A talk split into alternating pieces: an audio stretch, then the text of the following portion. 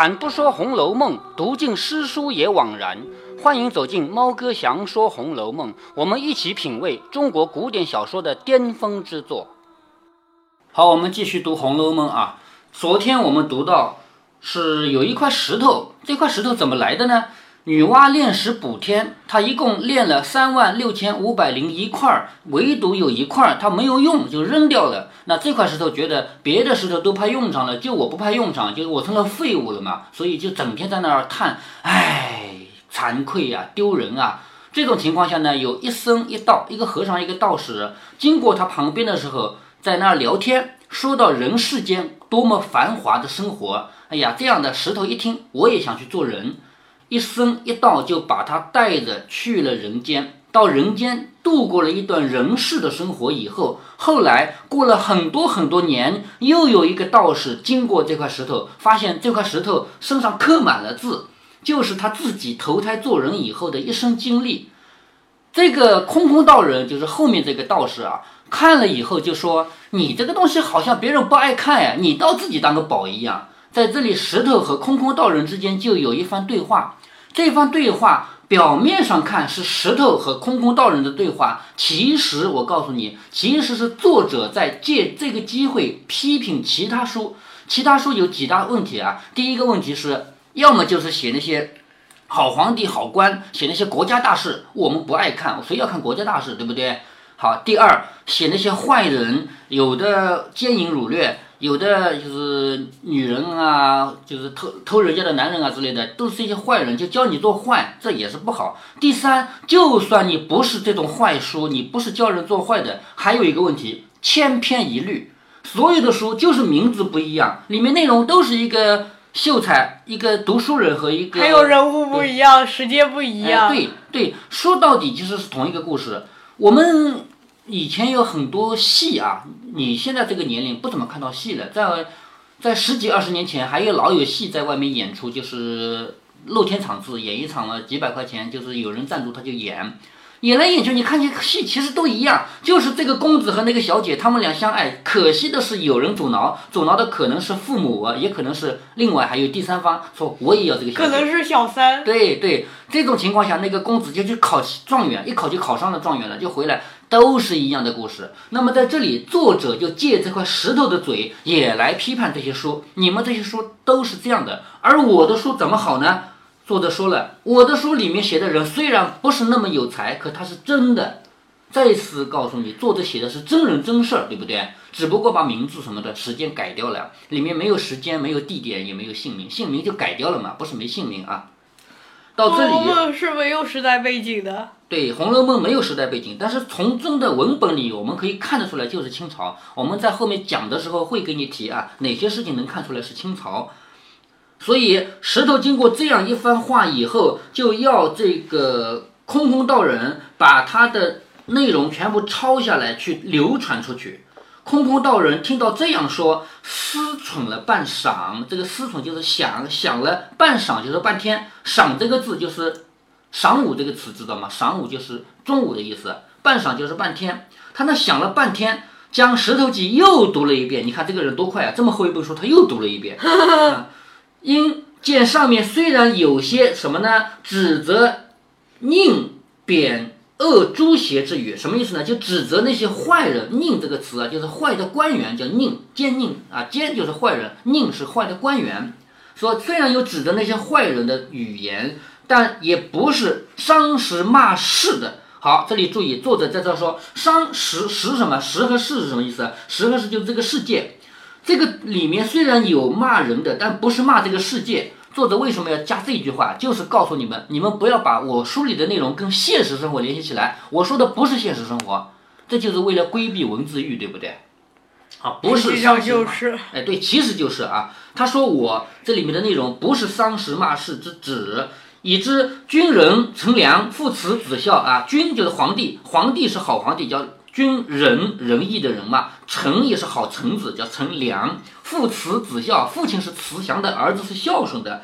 凡伦常守关之处，皆是春功颂德。就是关系到这些内容的呢，它都是好话。其实也不是啊，其实这后面也不是。但是在这里，他是作者在故意放烟雾弹，就让你有一个定心丸，你不会来查抄这本书。如果是有人刻意盯着这本书，我要查查看你这个书里有没有问题，是不是？我开头就告诉你没有，其实后面多的是啊。所以其中大致谈情，好，这里面啊，书里很多很多是谈人的感情的，感情有很多种，有爱情，有父母对儿女的这种亲情，对不对？有很多大致是谈情的，也不过是实录其实，也只不过是讲这个事情的实际的记载而已，也不是那些假的，也不是那些是呃艳淫词艳曲那样的东西，就是有的词曲啊，听起来好像是。那个不怎么健康的，他也不是那种，因毫不干涉时事。好，这句话又说出来了，毫不干涉时事，跟现在这个世界没关系。我不讲这个世界，方从头至尾抄录回来。也就是说，空空道人这个人在那儿，也不知道他花了多久啊，就把这个石头上这么多字全抄下来了。抄下来以后干嘛了呢？去问世传奇。问世，问世就是出世。比如说猴子从石头里蹦出来，就说猴子问世了。一个人生出来就是这个人问世了。好，这本书从现在开始就问世了。怎么叫问世呢？从石头上抄下来以后流传到人间了，这叫问世了。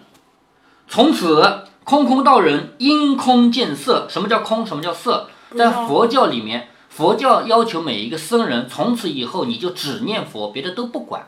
就以你以前有过爸爸妈妈，你有过兄弟姐妹，你还有过恩爱情仇，这些都没有了，这叫空。但是呢，你说让一个人彻彻底底忘了这些，就真的心里只有佛经了，可能吗？不可能。所以，真的达到一种至高的那种境界的和尚，他也无所谓，只要我不再去讲那些事，只要我从今天开始不继续去谈恋爱，那也无所谓了。曾经有过的色无所谓了。所以，空和色已经不分了。佛经里还有八个字叫“色即是空，空即是色”，就是到了一定的境界，不要再去区分什么叫色，什么叫空。明明空和色是对应的。空，我刚才说过了，就是四大皆空，什么都没有，世界上一切我都不关心。但是色呢，就是世界上的一切我都还关心，叫色。到了一定的境界以后，空和色就不分了。所以这个空空道人啊，他因空见色，空到一定的程度，他就能够去看色的东西。这个书里的内容就叫色，不是色情那个色啊，就是讲人间的感情的，这就叫色。由色又生情，好，由这个东西，他又讲到了人的感情，因为这本书里有很多情的，而这本书是由空空道人抄抄下来的嘛，是不是？所以由色又生情，传情又入色，自色又悟空，就是讲了这么多情和色以后，后来又想到了空，悟是领悟的意思，又领悟到了空的境界，于是他改名为情僧，僧是和尚，情僧是什么？有感情的和尚，这个这个词是他独创的。和尚都不能有感情，知道吗？和尚不允许有感情。但是这个和尚他说他成了情僧了，在作者的眼里，情和空是不需要区分的。于是呢，就把《石石头记》这本书书名改为《情僧录》。为什么叫情僧录呢？录就是抄写，是这个情僧抄下来的，叫情僧录，明白了吧？好。东如孔梅西则题曰《风月宝鉴》，也就是东边有一个人叫孔梅西的，他又提了四个字叫《风月宝鉴》，也就是这个书还有一个名字叫《风月宝鉴》。鉴是古代的镜子，我们现在镜子是玻璃做的，是不是？古代的镜子用铜，把铜抹得很光滑，它可以照人，所以这个叫鉴。有又有人给他起了一个名字叫《风月宝鉴》，《风月宝鉴》是一个东西啊，在《红楼梦》里会出现的这个东西，真有这个东西啊。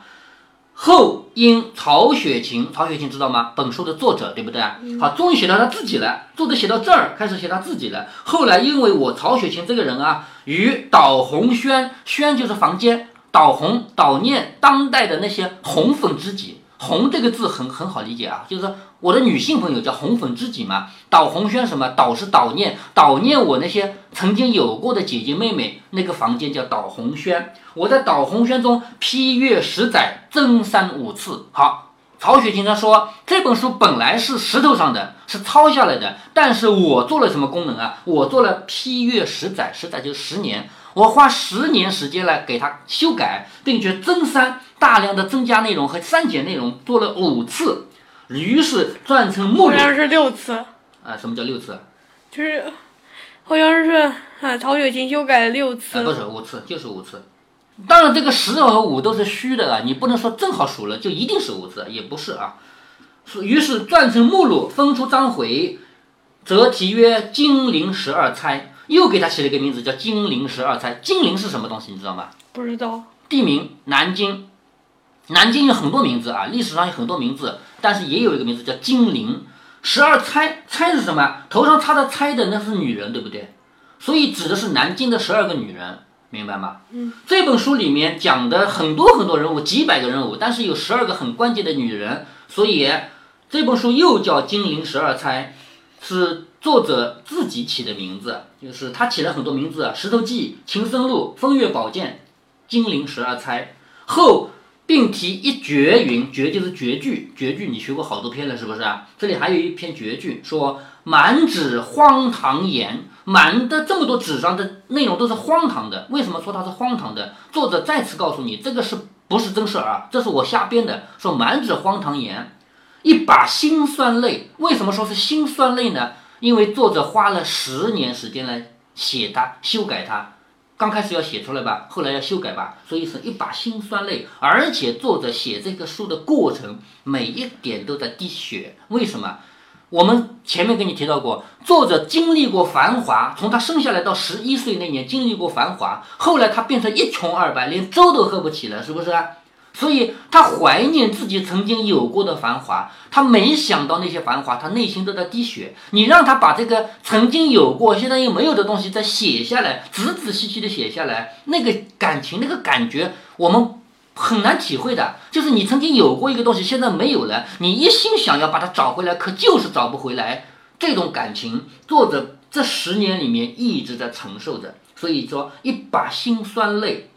都云作者痴，谁解其中味？云就是说，大家都说作者是痴心的人，居然花十年时间把自己曾经有过的繁华给写下来。你们谁能解出这里面是什么味道呢？作者到这儿为止，就是他的第二个前言结束了。我们前面跟你讲过，哪两那两个前言分别是什么？前面跟你讲，第一个前言就只有这么点长，是不是？对。第一个前言的内容。对，第一个前言的年前言的内容是告诉你说，我为什么写这本书？因为我自己这个人一事无成，但我没法不写，因为我的那些姐姐妹妹很优秀，我必须把她们写下来。所以我写这个书的目的是让我的那些姐姐妹妹们以后有人知道他们。这是第一个前言，就这么点长，对不对啊？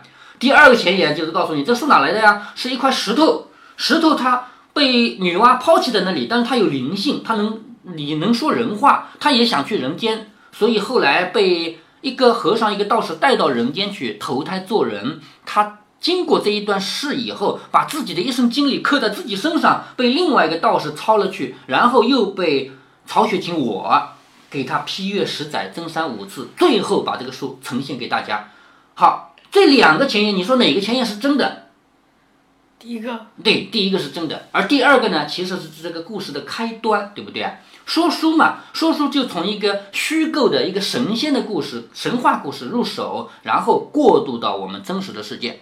下面呢，就开始讲真实的故事了。说出则记名，出则就出处，这个书的出处是石头上来的嘛？这个告诉你了以后，且看石头上是何故事呀？就是说，你你们知道石头上是什么故事吗？好，下面听我讲，石头上是写的什么东西？说。当日地陷东南，这个什么意思呢？就是很久很久以前，这个当日也不知道什么时候，咱们不提它是什么朝代，对不对啊？当日什么时候我不提。地陷东南，就是这个我们这个地呀，是不平的，因为水都是从西边流到东边的嘛，西边高东边低嘛，北边高南边低嘛，是不是？他们认为大地不是平面的啊，是有点倾倾斜的。地陷东南，东南方向是有点倾斜的。在这个东南有一个地方叫姑苏，姑苏是哪里？知道吗？不知道。苏州啊，就是离我们不远的苏州啊。所以作者是从苏州开始写起的，说东南有一个地方叫姑苏，有城曰昌门，就是这个姑苏不是外面有一圈城墙吗？对不对？有一个地方叫昌门，就是城墙外面有很多个门嘛。最是红尘中一二等富贵风流之地。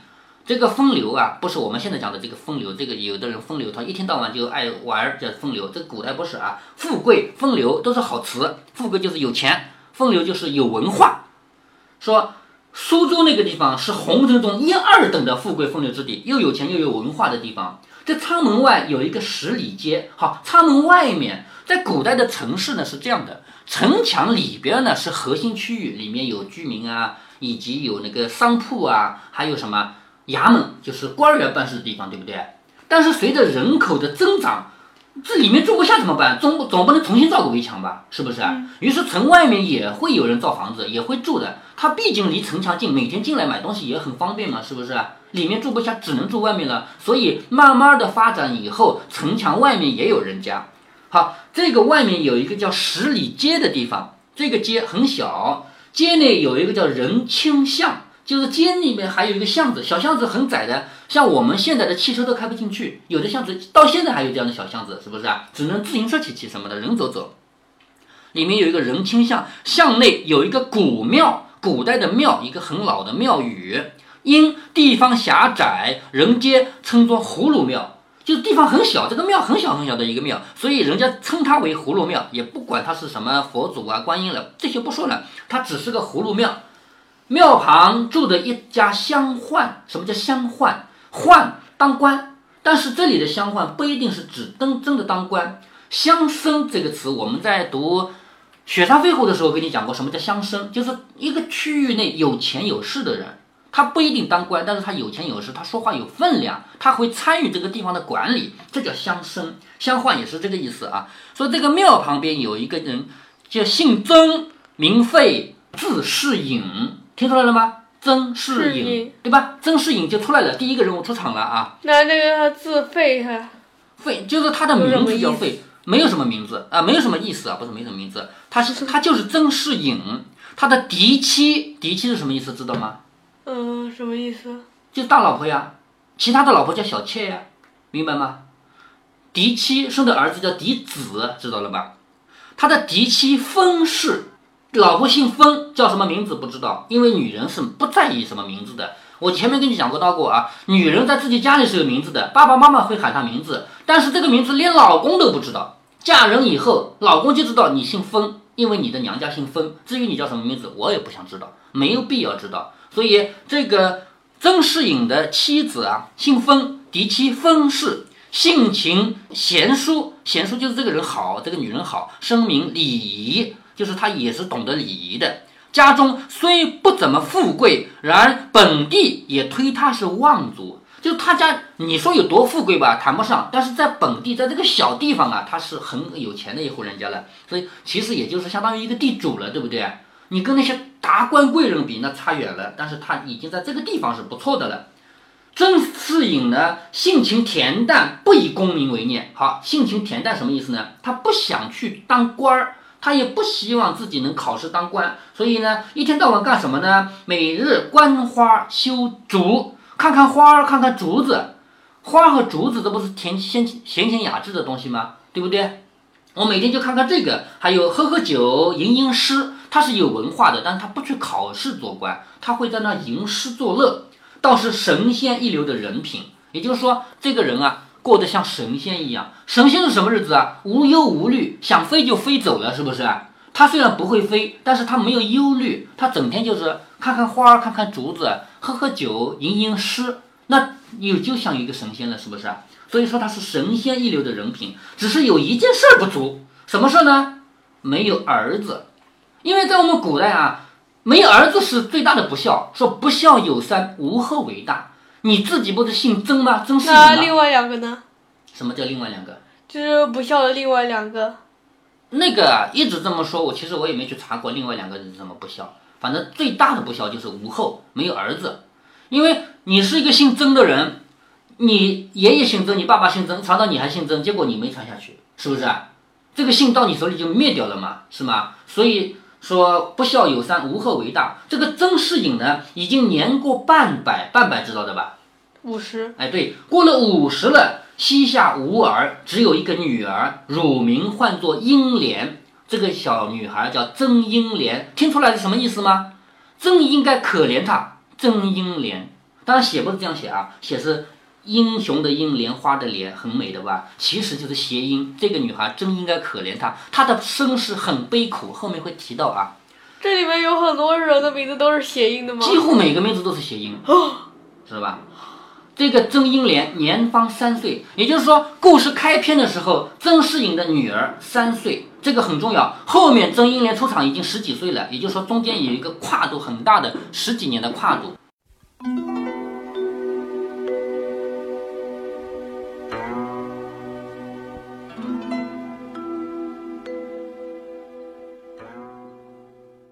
在读这一集的时候，猫哥让女儿给问住了。我说“不孝有三，无后为大”，结果女儿问我另外两个是什么不孝。说实话，这么多年我都没有去关注过这句话真正的解释。后来我查了一下，得出的结论如下：这句话出自孟子，但是。从孟子到现在这么多年过去了，非但后面这两个不孝指什么一直没有定论，就连无后为大这四个字的解释也没有举世公认的定论。我们所采纳的一种解释，只是最流行的一种而已。说到这个，如果按传统观念，猫哥我肯定是不孝的，而且我们整个潘家家族从我的太太太太太爷爷传下来的这一支已经灭绝了。要说这个话题，先得从族谱说起。好几年前，我们潘家重修族谱，把最近这几十年断掉的补上。我的父亲十分积极，成为这次修族谱的关键人物之一。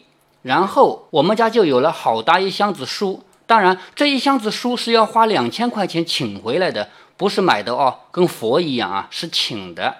于是我就知道了，我是宋朝开国大将潘美的第三十六世孙。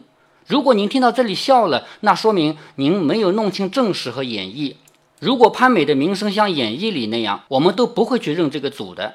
另外，我翻了一下跟我家有关系的那一个小本，惊讶地发现，我们村那么多姓潘的，从名字上看，一代一代人分得清清楚楚。比如说吧，贾家有戴字辈、文字辈、玉字辈、草字辈，我们潘家也是啊，一代一代人的名字可以看出他们的兄弟关系。但是我发现，除了我亲爷爷传下来的这几户人家以外，其余所有姓潘的，往上数七八代都不是我们家的兄弟。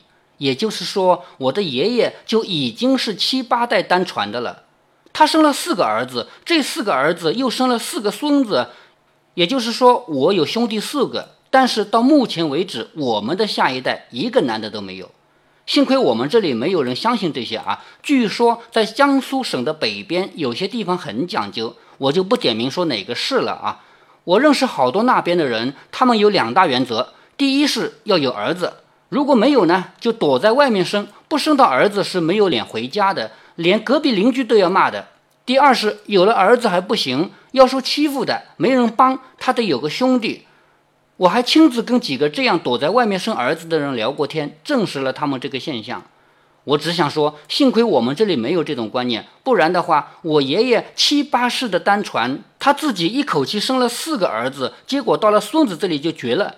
我们哪里是要挨骂？我明明是要挨打的，好不好？说一下我自己的观点吧，我对这些是不在意的。